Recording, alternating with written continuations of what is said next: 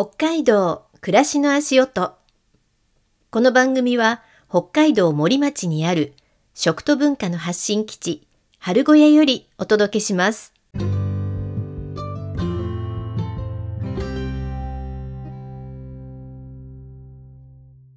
月曜になりました。みーみです。今週もよろしくお願いします。5月4週目。道南は緑がまばゆい季節になってきました。草や葉の青々とした香りと爽やかな風がとても心地いい5月です。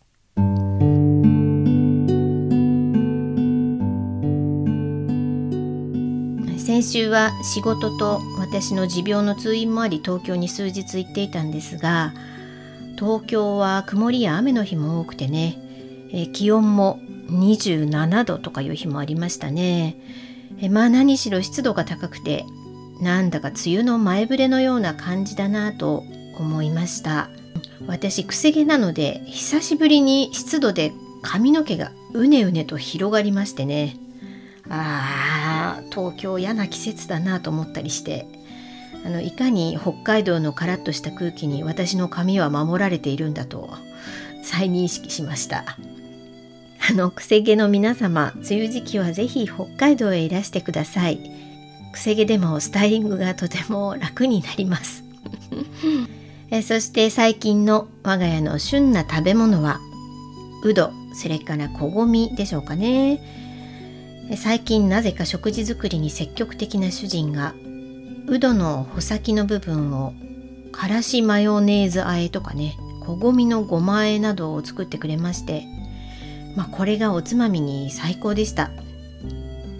あのうどの爽やかな香りとからしマヨのこのねまろやかなクリーミーな感じがとってもマッチして美味しかったです、えー、主人は亡くなったお父さんがフレンチのシェフでしたのでうんその血を受け継いでるのかな。食事の段取りとかそれから片付けも早いですしお料理もなかなかセンスがあってあれ50代で料理の才能開花かというぐらい最近いろいろ作ってくれてとても助かっています。まあ、森暮らしをしてますと外食はあまりしませんし、うん、東京にいた時にはあまり食べなかったようなね食材にも出会うので、うん、これどうやって食べたらいいかな。どうする？焼く？煮る？茹でる？とかね。あの塩でいく？お醤油？お味噌？ちょっとオリーブオイルかけてみようか。なんてね、まあ、あの食事作りは実験のようなものでもあるのでそんな会話を夫婦で一緒にできるのはすごく楽しいですし、まあ、食事作りって一日に何度もあることなので一食でも手伝ってもらえるととても助かります。で食事作りだけでなく私がいない数日の間に主人は畑の作業庭の作業もあれこれ進めてくれておりましたの高くなりすぎてしまった木をね台風来たりすごい強風が吹いたりすると倒れてきてこう家にかかっちゃうかもしれないよねっていう気があったんですけど、えー、その木を抜刀してくれてました。でその倒した木を薪にするためにね、えー、玉切りといってこう短く切ったりうんそれから畑の方も土を耕してくれていたりいらない根っこなんかね抜根してくれていたりとかまたあの少し育ってきた若い木を移植したりとまあまあ数日の間によくこれだけの作業ができたなというぐらい、えー、やってくれてました、えー、私の方は私で、えー、先週はハーブの苗を植えたりですねお花の苗を植えたりそれからもうぐんぐん出てきてる雑草を取ったりとまあ5月からはね、え外仕事が忙しいです、まあ、庭や畑のことってやりだしたらキリがなくて永遠とできてしまうんですよね。もうなんかちょっと子供の頃のあの砂場で遊んだようなあの夢中になれるっていうかね、うん、そしてまた土をいじってると心が落ち着きますし何より楽しいです。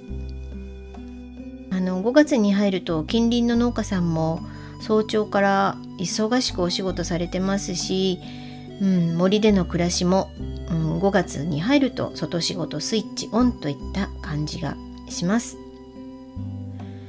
お天気もよく、うん、お出かけ日和が続く北海道ですけれども今年こその私の目標がありましてそれは駒ヶ岳登山です。駒ヶ岳のふもと森町に住んでおりますので毎日駒ヶ岳を眺めてはいるのですがお恥ずかしながらまだ登ったことがありません。まあ、そもそも都会っ子で山登りをしたことがなくてでもここの環境にいながらね駒ヶ岳に登らないのはもったいないだろうと、まあ、こうして50代でポッドキャストも始めたのでどんどん新しいことに挑戦してみようと思っておりまして私の次の目標が駒ヶ岳登山です。駒ヶ岳の情報をざっとお伝えしておきますと駒ヶ岳は標高1131メートルの活火山で森町鹿部町七重町の3つの町にまたがる山です。昔はいくつかの登山口があったそうなんですが現在は森町にある赤井川登山道のみ入山可能となっています。この春小屋からすぐそばに登山道に入っていく道がありましてその道で車で6合目まで上がっていきます。で6合目に駐車場がありましてそこが登山口です。火山の影響で山頂付近は規制線がありますので6合目から入っていって8合目にある駒ヶ岳の馬の背と呼ばれているところまでが登山で行ける最終地点となっています。あの以前に駒ヶ岳のことをいろいろ話聞きたいなと春子屋オーナーの春江さんに相談したところ東子がゴールデンウィークに来るって連絡来たよ。うん、東子から駒ヶ岳の話聞くといいよと伺いまして、春江さんそれはナイスアイデアと思ってね。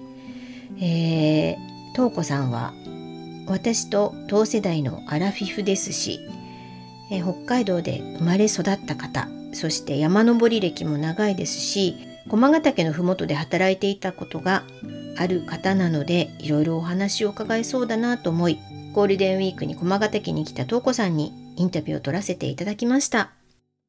春子屋オーナー春江さんとご主人の一歩さんを森の父母と慕う本日のトークゲストは北海道滝川市ご出身の吉村東子さんです。登山歴の長い東子さんから見た駒ヶ岳の魅力や駒ヶ岳登山の楽しみ方を伺っています。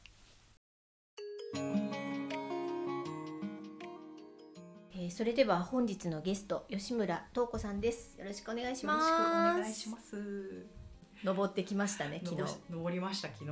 昨日は、えー、5月5日？5日。子供の日、うん、めちゃめちゃお天気良かったですね昨日。すごい良かったですでそれまでゴールデンウィーク意外と風吹いたりしてたのに、うん、寒かったりしたのに、うん。うん、昨日風も少なく、暑い、もうすごかったですね。なんか下からずっとまだゲート開いてないから下に車止めて、うん、登山口まで3キロちょっとあるんですよね。まずそこを、まあ、ダラダラなんだけど、登るのに、もう疲れたっていう感じで そもそものことを伺うと,、えーと今まだそのゲート開いてない時期に登るのは自己責任で OK なんですよね。うん、自己責任 OK とは言えない。自己責任、うん、勝手に登ってる。なるほど、うん、森町だよね。森町がゲートを開けるのが、うん、多分6月に入ってからなんだよね。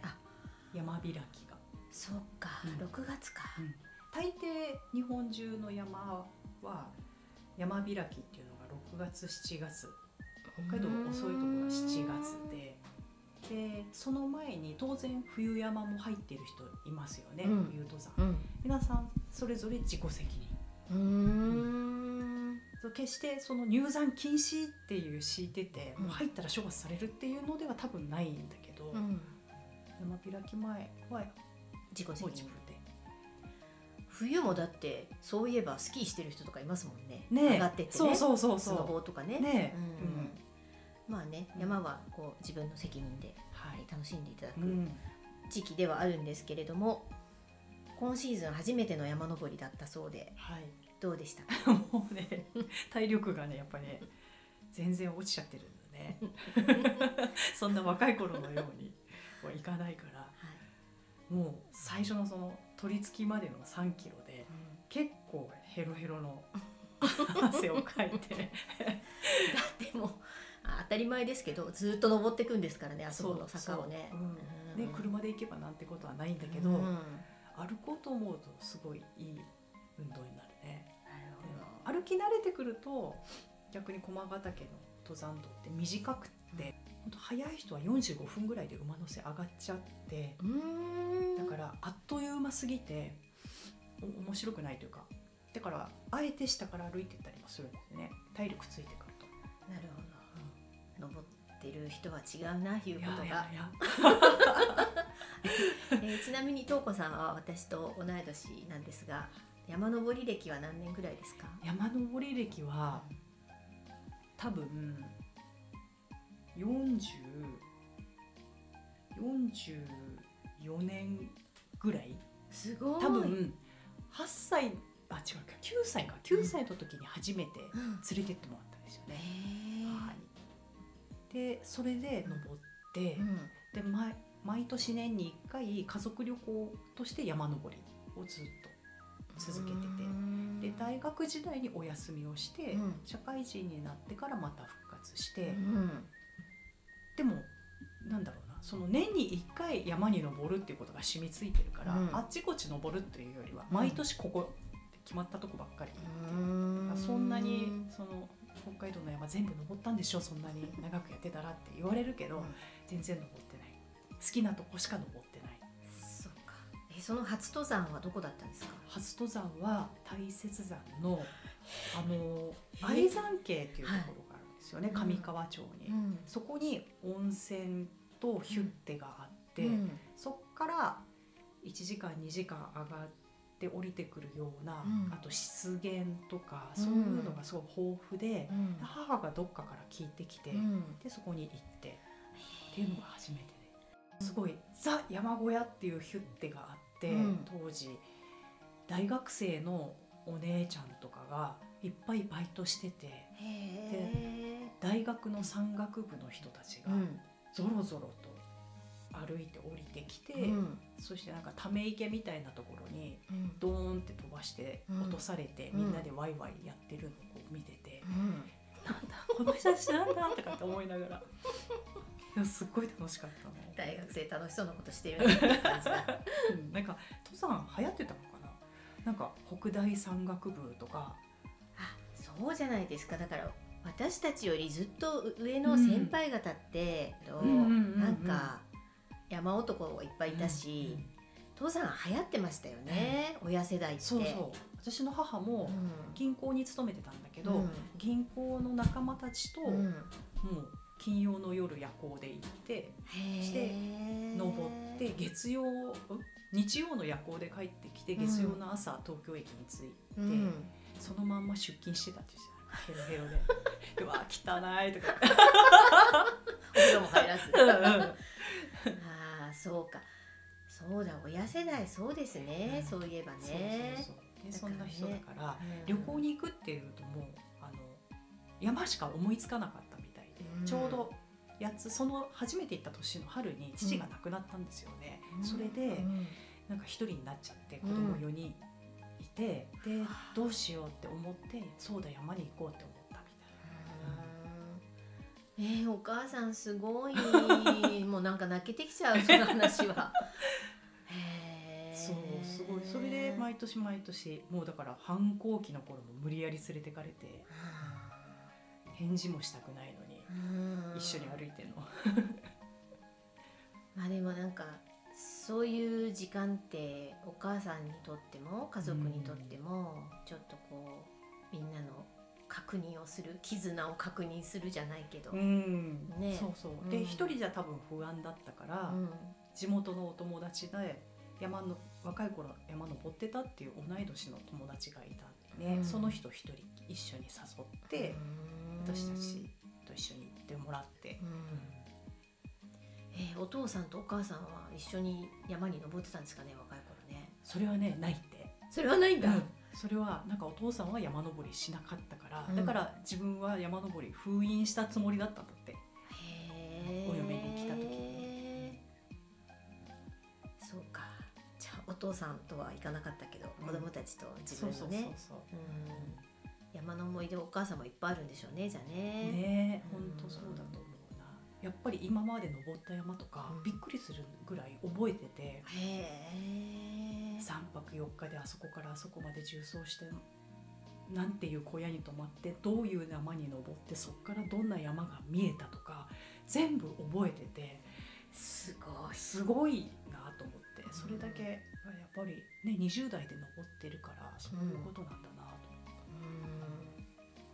うん。えーその母の思いと近い感じで東子さんは結構覚えてます？自分が登った山ってリアルに。うーん。まあでも覚えてるかもしれない。そう。山の名前とかは、あ危ういやつは多いけど、うん。でもそこでどんな景色を見たとかっていうのはやっぱりすごく覚えてるかも。まあ山登り歴じゃあもう40年を超すベテランですが ね歴だけ言うとね登った山はなんかシューってすごいちっちゃいの。いやいやいやいやいや。えー、何年前ですか？駒ヶ岳の麓でお仕事されてたのは。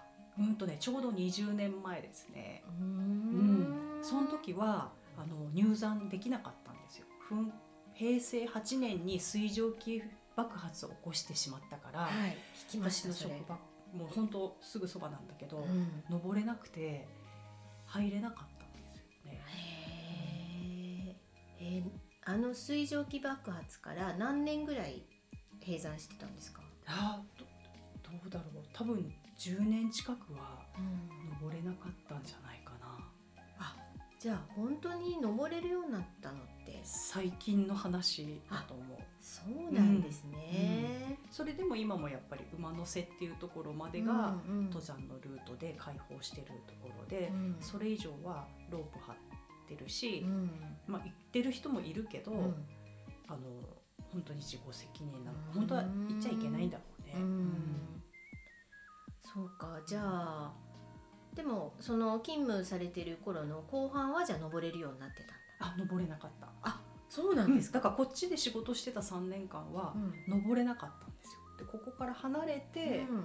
で登れるようになったよっていうのを聞いてこっちに遊びに来た時に登り始めた。へえあそうなんだ。私はてっきりもうこっちにいる時に何とも登っていてでまた今戻ってこられるタイミングで登ってんのかなと思ってた。いや。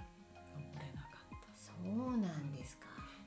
20代の頃に1回だけその平成8年に爆発する前にうん。友達と1回だけ登ったことがあるんだけど、へえそれは天気が悪くて、うん。真上についても霧で何にも見えなくて、うん。おにぎり必死で食べて帰ってきた感じ。そうなんだ。じゃあその頃の景色は見てないの。あんなにすごい景色が見えるなんて、うん。まず駒ヶ岳の特徴っていうのはいろいろこう登ってらっしゃる東子さんから見てうん。どんな感じですか、うんとね独立法だしその火山だからあんまり木が生えてなくて森林限界って普通もっと高いとこなんだけど、なんだろうもうすぐ林がなくなってうん。視界がぶわっと開けてう、珍しい山なんですよね。うん。大抵は山ってこう連なっていて、ん。うんだけどここだけで1100何十メートルしかそうですね1130メートルかな、なのにものすごい高い山に登ってる感覚を味わえるんですよね。あそうこの前お会いした時にその森林限界っていう言葉をね初めて私は聞いたんですけれど、おうおうおうその植物が生えなくなってそう森林、うん、木が生えなくなる、木が生えなくうん。あのハ松っていう低い松とかは生えるんど、うん。こういうのびのびと上に生えていく木がなくなっていく。んん。ですよね、寒さとってかな、うん。うん、それを森林限界って言うんだけど、うん。北海道の山は森林限界が本州に比べれば当然なるほど。低いんだけど、うここは本当に低いですね。ん、へえ。もう登り始めて少し歩いたらもう木なんかなくなっちゃうから、そういう意味ではじゃあお天気さえ良ければ、うん。景色はすごくいいわけですよね。登山口からちょっと登っただけでもう大沼小沼とか見えるしすごい綺麗ですよ。上まで行かなくっても。でも上まで行っちゃうともう函館山も見えるし、うん、その周りの山も見えるし、うん。なんだろう。多分八雲の方の有ラップ岳とか、うんそういう遠い山も見えるんですよね。うん。できちっと多分晴れてたらうん。羊蹄山とかも見えるます。うん、見える、あそうだな。低いところからでも羊蹄山見えるよね。うんうん見えますうん。見えます。森の駅のホームから見える見える。から、うん。うん。そうなんですよ。だからたったこう1時間歩いて、うん。あんなに景色のいい、ん。あんなに山っぽいうん感覚を味わえる山って、うんそんなにないと思うんですよね。そういう意味ではじゃあ私は初心者で今年初めて登ろうとしているんですけれども、初心者でも行けますね。ぴったりだと思う。うんあの登山口のところまで車では行ってみたことあるんですよ。うんでちょこっとだけうんうんスニーカーでちょろちょろちょろって行ったら、うんなんて言うんだろう足元がそう火山歴みたいな感じで、軽石。そう軽石でうん。ザラザラザラザラザラ、うん。こう足元がちょっと滑る感,、感があって、怖いよね、うん。あれはスニーカーじゃない方がいいですか？スニーカーだとね、うん。危ないし、うん。あっという間に足首ひねって、今一番やっちゃいそうなやつだから。そうそうそう。もうだからあのあんな山だけど、うん。ちゃんと登山靴を履いた方がいいです。なるほど、あのソールがきちっとデコボコしててうん。カパッとグリップして、うん。で足首もホールドしてう、ん。グギってならないやつ、うん。あれあの登山口のところだけサラサラサラサラじゃじゃらじゃらじゃらじゃらっていうかその、うんえー軽石うん。があるのは、あれがずっと続くわけですね上まで。あれがずっとずっと続いてすごい傾斜があるところもあのズリズリをのズリズリの中であこれ動かないやつだなっていうのを踏みながら歩いていくんですよね、うん。だから、うん、私もうこの年になっちゃったので、両手でポールも持って歩いてるんだようね、ん。下りなんかは特に持ってない持ってた方が安心して降りてでもそれがなんだろうポールポールを使うとポールの分だけ自然を破壊するからって言って、うん。ダメだっていう人もいるんだよね、へー。自分の体力と命を優先するとポールがあった方がいいけど、うんうんうんうん。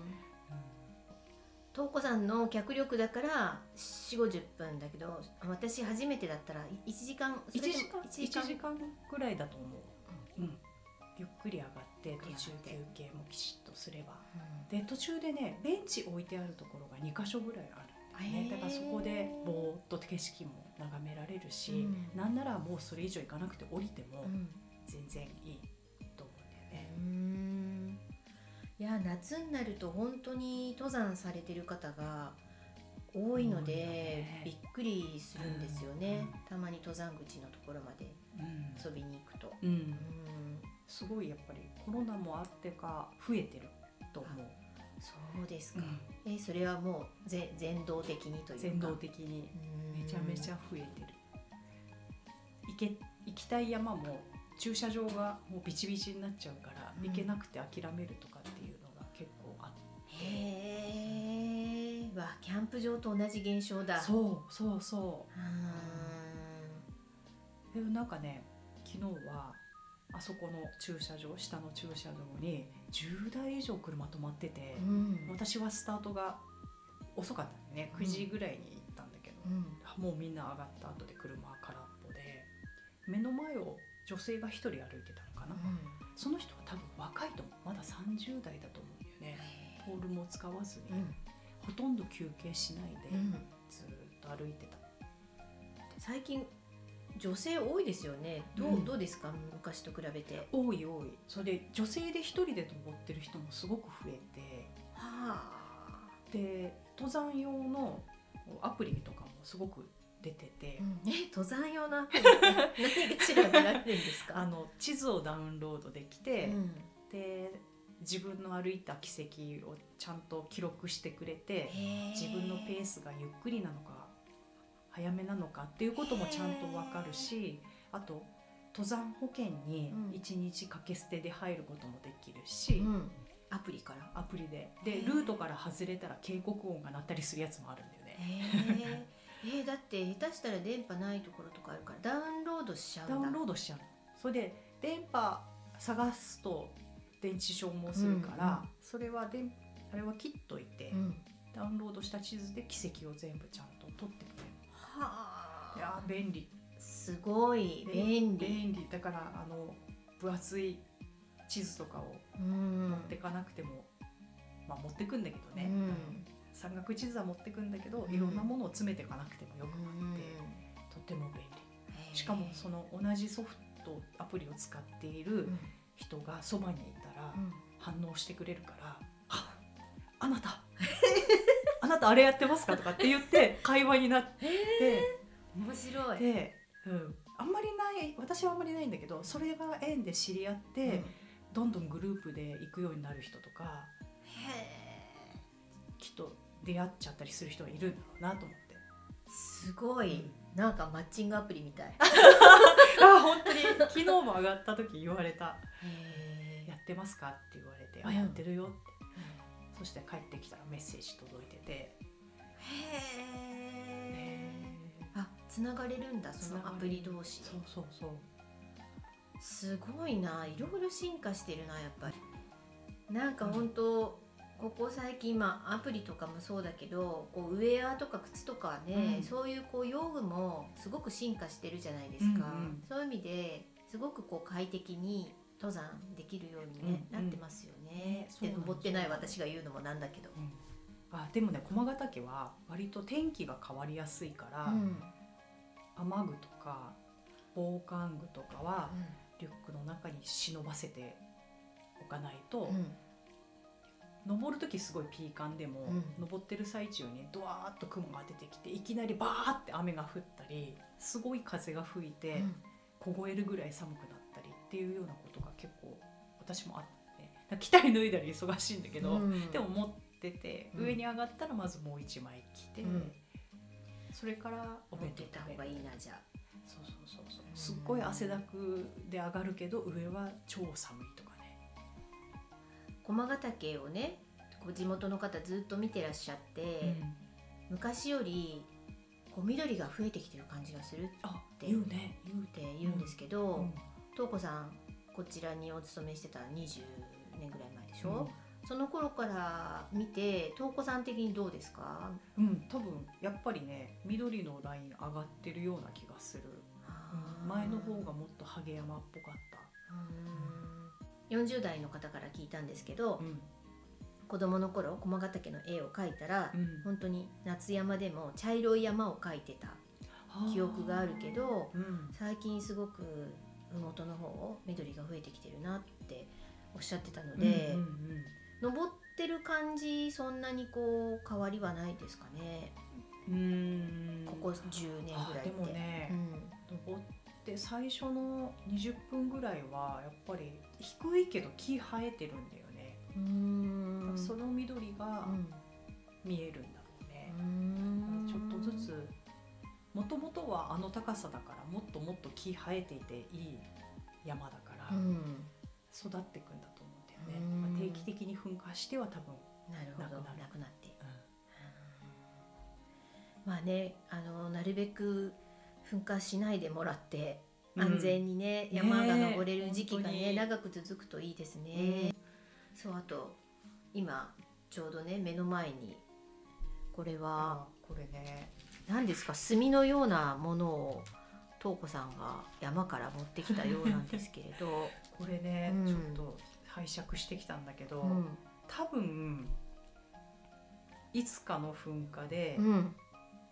木が燃えて、うん。その上に火山灰がかぶさっていたものが最近その登山道人が歩くたんびにえぐれてって掘れてって、はい。雨が降ったら火山灰流れるから、うん。そうしたら出てきたやつだと思うんだよね。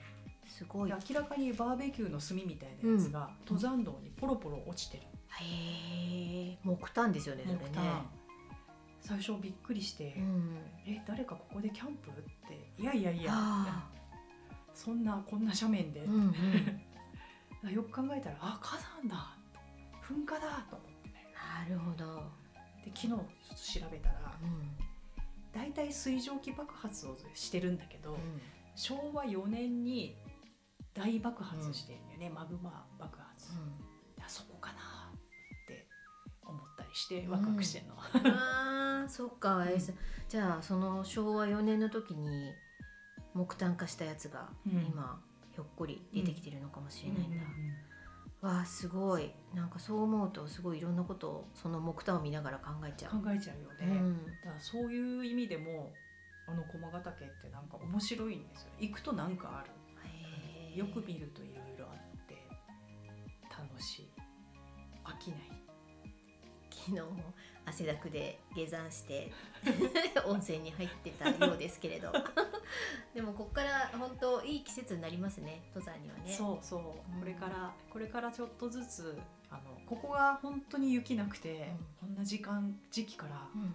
登れるんだけどまだ大雪の方はまだ雪の中なのでそうかなんかアイゼンっていう爪を靴の底にくっつけてじゃないと登れないんだよね、うんで7月とかに行ってもすごい雪なのでへだんだんだんだん登ってって今年は利尻富士に行きたい。行きたい。利ご尻い島にね。でもそう体力がないからね。できれば毎週どっかの山を歩いて体力つけてうん。利尻富士目指して。うん。利尻富士って何メーターぐらいなんですか？えわかんない。結構大変大変でも下から全部歩くと片道5時間って言ってたかチャレンジしますね。そして利尻富士利尻島に行けばね美味しいものも食べれるだろうし、あじゃああのいいんですよ。またこっちに戻ってきて。あでも駒ヶ岳じゃトレーニングにならない？あ駒ヶ岳すごいいいトレーニング。あ本当ですか、うん。あの短いけど、うん。シャドウがあって、うん。なんか直とって直直登るうん。ってでとかキュートって言うんだけど急な登りが結構続くから体力とか筋力アップにちょうどいい、ね、だからいつも登る時は、いらんべっていうぐらいちょっと重たい荷物を背負っていくんです。負荷かけますね ちょっと同い年には思えないよ。かけるな。でもねなんか体力つけないとうん。行きたい山にうん、ない体力で行くとうん。怪我してみんなに迷惑かけるし、うん、だから体力はつけておく。見習います。でもあれだよここもいいけど函館山も楽しい函館山も1時間ぐらいで、登山道。ねうん。上がれるって言いますもんね、うん。って上がってないけど、うん。そっか、もう本当にあそこから始めるっていうのもありだと思うし、あでもなんか今日お話伺ってなんか登る道中の楽しみみたいなことも、あと発見とかもいろいろありそうだし、今年こそちゃんと私も登ってみようと思います。また帰ってきてください。あもちろんです、ね。うん、でまたあのじゃあ利尻富士登った話も伺いたいし、ね。うん。今度はその冬山話とかうん。冬何してたのかとか まだお宝話東子さんいろいろありそうなのでまた次回。冬の話が 聞きたいと思います。すいません。今日はお疲れのところありがとうございました。ありがとうございました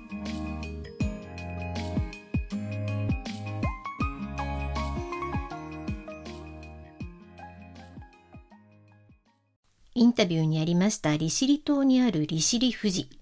調べてみたら1721メートルでしたね、えー駒ヶ岳が1131メートルですから駒ヶ岳よりも600メートル近く高い山です。尊敬します。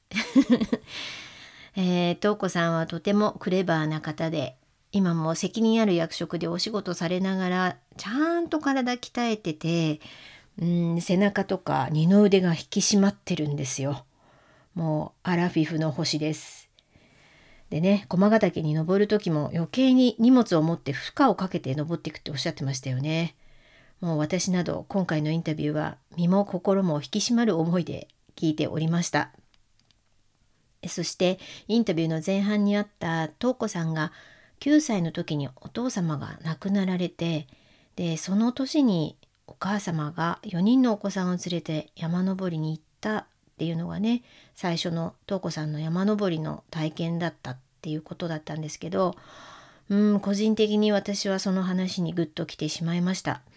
でね東子さんそこから毎年反抗期の時も山に連れて行かれたっておっしゃってましたけどうんなんかその時のねうんお母様の気持ちとなんか私こう、うん、共感する部分がありまして私自身も実は、うん、私が31歳の時息子が3歳の時なんですけれど最初の夫をがんで亡くしてまして、まあ、当時共働きで仕事しながらの闘病でしたし、うん、亡くなった後この小さな息子を抱えてこの先どうしようって本当に途方に暮れたんですよね。で息子でしたし男親なしで男の子を私一人でどうやって育てたらいいんだろうって思いましたしね。うんだからすごくその当時のお母さんの気持ちになんかグッときてしまいました。うんで私も当時ね東子さんのお母様に似た行動を二十数年前取ったんですけど私は山登りではなくて3歳の息子を連れてうん死別した2ヶ月後1月が葬儀だったんですけれど3月からカナダのカルガリに親子でホームステイに行ったんです。でそのカナダのカルガリでの時間が私を癒してくれましたしこの先なんとか生きていかなきゃいけないって覚悟の時間にもなりました。でねそのカナダでの時間って息子との大切な大切な時間になったんです。でそれ以降も息子とはニュージーランドにもホームステイに行ったりよく2人で旅をしました。なんかそれが東子さんのお母さんの山登り毎年行かれてた家族で毎年行かれてたっていう話とねすごくこう重なってきてうんあのー、そんなお母様に育てられたから瞳子さんはしなやかだけど強い方なんだなーなんてね想像したり瞳子さんもまだ今も山登りされてるからねお母さんと共通言語で山の話できるっていいよなーとかねうんインタビューを改めて聞きながらいろんな思いを感じさせてもらいました。まあ、とにかく今なお運動能力の高い瞳子さんですけれども次回は是非若い頃にスケルトン選手だったという貴重なお話も聞かせてください。スケルトンってあれですよ。あの、体一つであの氷の上をシューッと滑っていくあの強烈なスポーツですけれども、スケルトンの選手ってなかなか身近にいないので、東子さんに今回、昔スケルトンやってたんだよっていう話を聞いた時にもびっくりしました。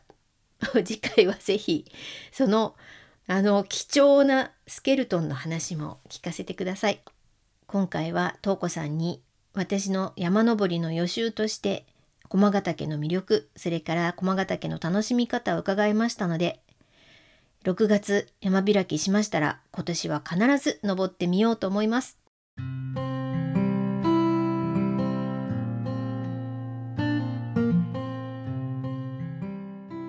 ミーミの北海道暮らしの足音。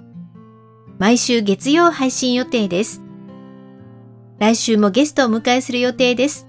どうぞお楽しみに。番組のインスタもありますので、よかったらご覧ください。今日も最後までお聴きいただき、ありがとうございました。それでは、また来週。